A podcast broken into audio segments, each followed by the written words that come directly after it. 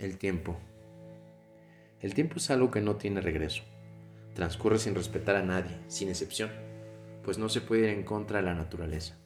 El tiempo, factor tan importante e invisible para los ojos que no saben ver más allá de su nariz, tan formal para cumplir sus plazos, y tan cruel para arrebatarnos en cualquier momento lo que más se ama o se disfruta de la vida, haciendo el presente efímero.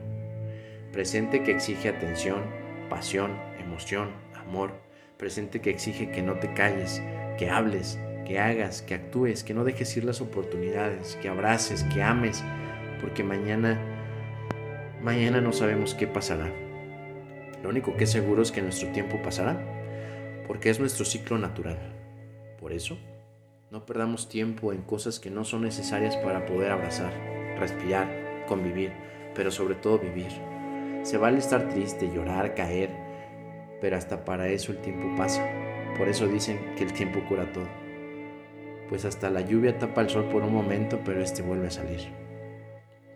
Exijamos dignidad en nuestras vidas, aceptemos que la felicidad es relativa y cada quien la encuentra a su manera. Solo no hay que confundir la satisfacción plena de vivir con la necesidad obsesiva de llenar algún vacío, y mucho menos cuando es de carácter material. Es lindo admirar y disfrutar la capacidad del hombre para inventar e innovar en la tecnología o en las materias primas. Pero tranquilo, no te mueres si no tienes el último iPhone o el Ferrari. Seguirás respirando. Y si no me crees, haz la prueba. Dale calidad a tu presente.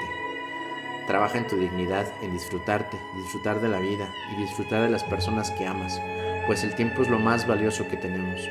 Por eso valora y respeta el tiempo de los demás, sobre todo cuando lo comparten contigo. No soy un experto de la vida ni intento ser un gurú o cosas así. Yo solo cuestiono las cosas cotidianas de la vida y el tiempo. El tiempo es el factor más importante en esta cotidianidad. Tiempo que atesora recuerdos, travesuras y experiencias, que es lo único más grande que podemos dejar en nuestras memorias. Y tal vez, tal vez en las memorias de los demás. Gracias por tu tiempo.